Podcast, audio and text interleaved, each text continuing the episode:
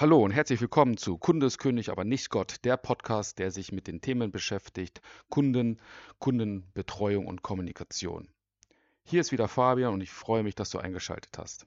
In der letzten Folge hatten wir uns ja mit der Frage beschäftigt, wie gewinne ich Kunden für mich? Und in der heutigen Folge soll es darum gehen, wie kann ich Kundenorientierung für mich am besten oder richtig anwenden? Was bedeutet Kundenorientierung für mich, wenn ich den Kunden in, in Fokus setze? Ja, vorab die Frage an dich. Was bedeutet für dich Kundenorientierung? Oder wie wendest du Kundenorientierung für dich an? Aus meiner Sicht gibt es da zwei Wege, zwei Ansätze, die ich in der Vergangenheit kennengelernt habe, wie Unternehmen und auch Menschen, die in der Kundenbetreuung gearbeitet haben, Kundenorientierung für sich verstanden haben und dann auch dieses Verständnis angewendet haben. Doch bevor wir quasi auf diese zwei Ansätze kommen, die ich dir dann gleich vorstellen möchte, würde ich dir gerne mit dir einmal den Begriff Kundenorientierung näher beleuchten. Der Begriff Kundenorientierung setzt sich ja aus zwei Wörtern zusammen.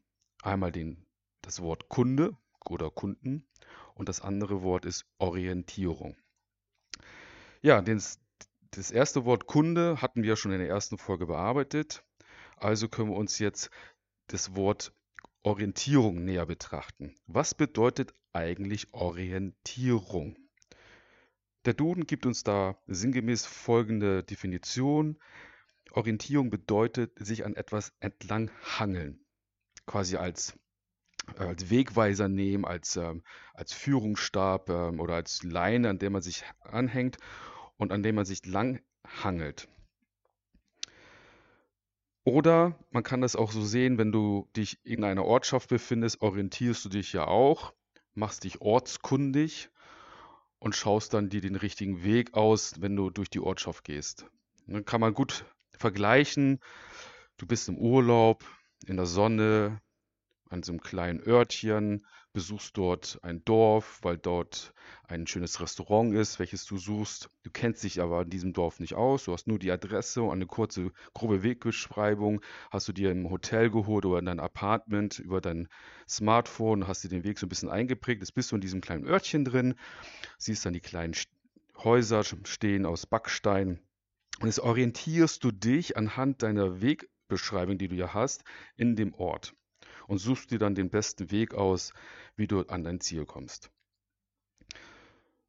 Also du hangelst dich an etwas entlang, um an ein Ziel zu kommen.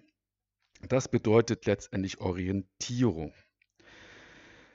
Gut, jetzt komme ich mal auf die beiden Ansätze zurück, die ich kennengelernt habe, was Kundenorientierung für viele Unternehmen bedeutet oder für viele Menschen. Ich habe ja in der Vergangenheit in einigen großen Unternehmen gearbeitet und viele Menschen kennengelernt. Und ich habe zwei wesentliche Ansätze kennengelernt, was Kundenorientierung bedeutet. Der erste, aus meiner Sicht eher negativ behaftet und auch verbesserungswürdig, heißt für viele Menschen Kundenorientierung das, tue, was der Kunde dir sagt. Und der zweite Ansatz, aus meiner Sicht der schönere Ansatz, ist, Orientiere dich an den Wünschen und Bedürfnissen sowie Erwartungen deiner Kunden und mit Hilfe aller Informationen, die du bekommen hast, bietest du ihm, also deinem Kunden, seine beste Lösung an, die er bekommen kann. Das finde ich natürlich sehr, sehr charmant, sich nicht nur anhand der Aussagen des Kunden zu orientieren sagen, und dann den Erfüllungsgehilfen zu spielen. Der Kunde sagt, ich möchte jetzt gerne einen, äh, eine Dienstleistung, das soll so und so aussehen. Und du machst es einfach.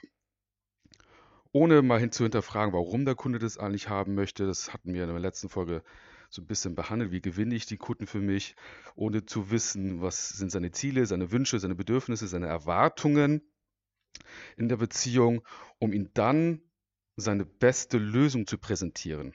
Aber es gibt viele Unternehmer, viele Menschen, die, die machen das gar nicht, diese Bedarfsanalyse ähm, und gewinnen den Kunden auch nicht für sich, sondern die kriegen quasi eine Anweisung, sei es nun über den Endkunden, der für das Produkt oder die Dienstleistung bezahlt, oder auch von ihrem Vorgesetzten, ist ja auch ein Kunde, wenn der kommt und sagt, ich habe eine Aufgabe für Sie, die machen es einfach. Dienst nach Vorschrift. Und das hat natürlich viele Gefahren, die da versteckt sind, weil häufig der Kunde nicht wirklich zufrieden ist, weil man ja in der Art und Weise sich auch vielleicht mal missverstehen kann, was der Kunde eigentlich meint mit seiner Aussage. Also nicht immer das tun, was der Kunde sagt, sondern eher alle Informationen aufnehmen. Das ist der schönere Weg, den ich sehe. Alle Informationen aufnehmen, sich an den Wünschen des Kunden orientieren und dann zu gucken, hm, was könnte ich denn den Kunden noch anbieten, damit er seine beste Lösung bekommt. Und da ist das schon mal ganz wichtig, dass es und auch erlaubt, vor Dingen erlaubt, seine eigenen Ideen, Ideen mit einzubringen.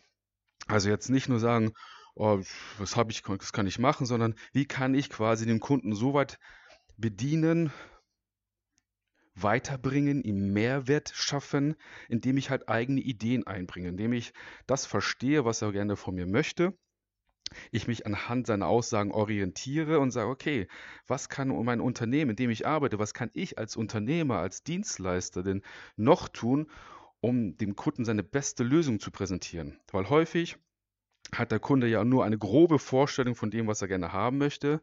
Ja, manchmal mag es sein, hast du sicherlich auch schon gehört, der Kunde ist meistens der größere Experte als der Dienstleister. Und ich sage nicht so direkt, weil wenn er denn der größte Experte wäre, dann könnte er auch alles selber machen. Doch häufig kann er die Sachen nicht selber machen, weil ihm etwas fehlt. Entweder fehlt ihm Wissen, das ist das Erste, oder es fehlt ihm Ressource, das ist das Zweite. Und die Ressource teilt sich dann nochmal auf in zeitlicher Ressource oder in Manpower. Also ist er nicht immer der Experte. Und genau das herauszufinden, was ist denn der Notnagel des Kunden, um ihnen dann die beste Lösung zu präsentieren. Das bedeutet, wir brauchen alle Informationen von unserem Kunden, an die wir uns orientieren und sagen, okay, das habe ich verstanden, das möchtest du, das ist dein Ziel, du möchtest gerne über diesen Weg zu deinem Ziel, aber ich kenne auch einen anderen Weg, der zu deinem Ziel führt. Und das ist aus meiner Sicht der beste Weg. Den stelle ich dir einmal vor. Vielleicht findest du den auch als den besten Weg. Das ist deine beste Lösung, die ich dir anbieten kann. Und du entscheidest, lieber Kunde, welchen Weg du gehen möchtest. Das ist Kundenorientierung. Ja? Einen Vorteil bieten und einen Mehrwert bieten für den Kunden. Und nicht nur Erfüllungsgehilfe sein. Nicht nur das tun, was der Kunde sagt. Als wie, so ein, wie ein ähm, Schoßhund oder wie ein abgerichtetes Tier, was Befehle ausführt oder wie ein Soldat mitdenken. Das ist ganz, ganz wichtig. Eigene Ideen einbringen, wie der Kunde seine, seine beste Lösung bekommt. Das bedeutet Kundenbetreuung, äh, Kundenorientierung für mich. Und dazu habe ich mir irgendwann mal einen schönen Leitsatz überlegt, wie ich das zusammenfassen kann. kann. Und die möchte ich dir zum Abschluss heute mitgeben. Mein eigenes Zitat. Und hier kommt's. Handle im Interesse deines Kunden, ohne deine eigenen Interessen zu vernachlässigen. Bedeutet zusammengefasst, nehme das, was der Kunde gerne haben möchte, handle in seinem Interesse, orientiere dich an seinem Interesse, an seine Information, biete ihm die beste Lösung, doch Traue dich, deine eigene Interesse mit einzubringen, dich nicht zu versklaven, nicht nur Erfüllungsgehilfe zu sein, sondern deine eigenen Ideen mit einzubringen, dann zu schauen, kannst du das, wie kannst du das erfüllen und möchtest du das auch erfüllen? Was sind deine Interessen in der Beziehung? Das ist ganz, ganz wichtig für mich in der Kundenorientierung, der Kundenbetreuung an sich, dass beide Seiten dem bewusst sind, was wollen sie aus der Beziehung und beide Seiten wie Dienstleister oder Lieferant und Kunde gleichermaßen auch ihre eigenen Interessen mit einbringen können und dürfen. Nicht nur der Kunde darf seine Interessen mit einbringen und das, was er möchte, sondern auch der Dienstleister und Lieferant. Erst dann wird eine nachhaltige Beziehung aufgebaut aus meiner Sicht. Erst dann kann ich kundenorientiert handeln, wenn ich die Interessen meines Kunden nehme, meine eigenen Interessen daneben stelle und schaue, wie kann ich beide Interessen miteinander vereinbaren und dann im Sinne meines Kunden handeln. Also handel im Interesse deines Kunden, ohne deine eigenen Interessen zu vernachlässigen. Das zum Abschluss. Ich danke dir, dass du zugehört hast. Ich freue mich auf die nächste Folge. Dein Fabian.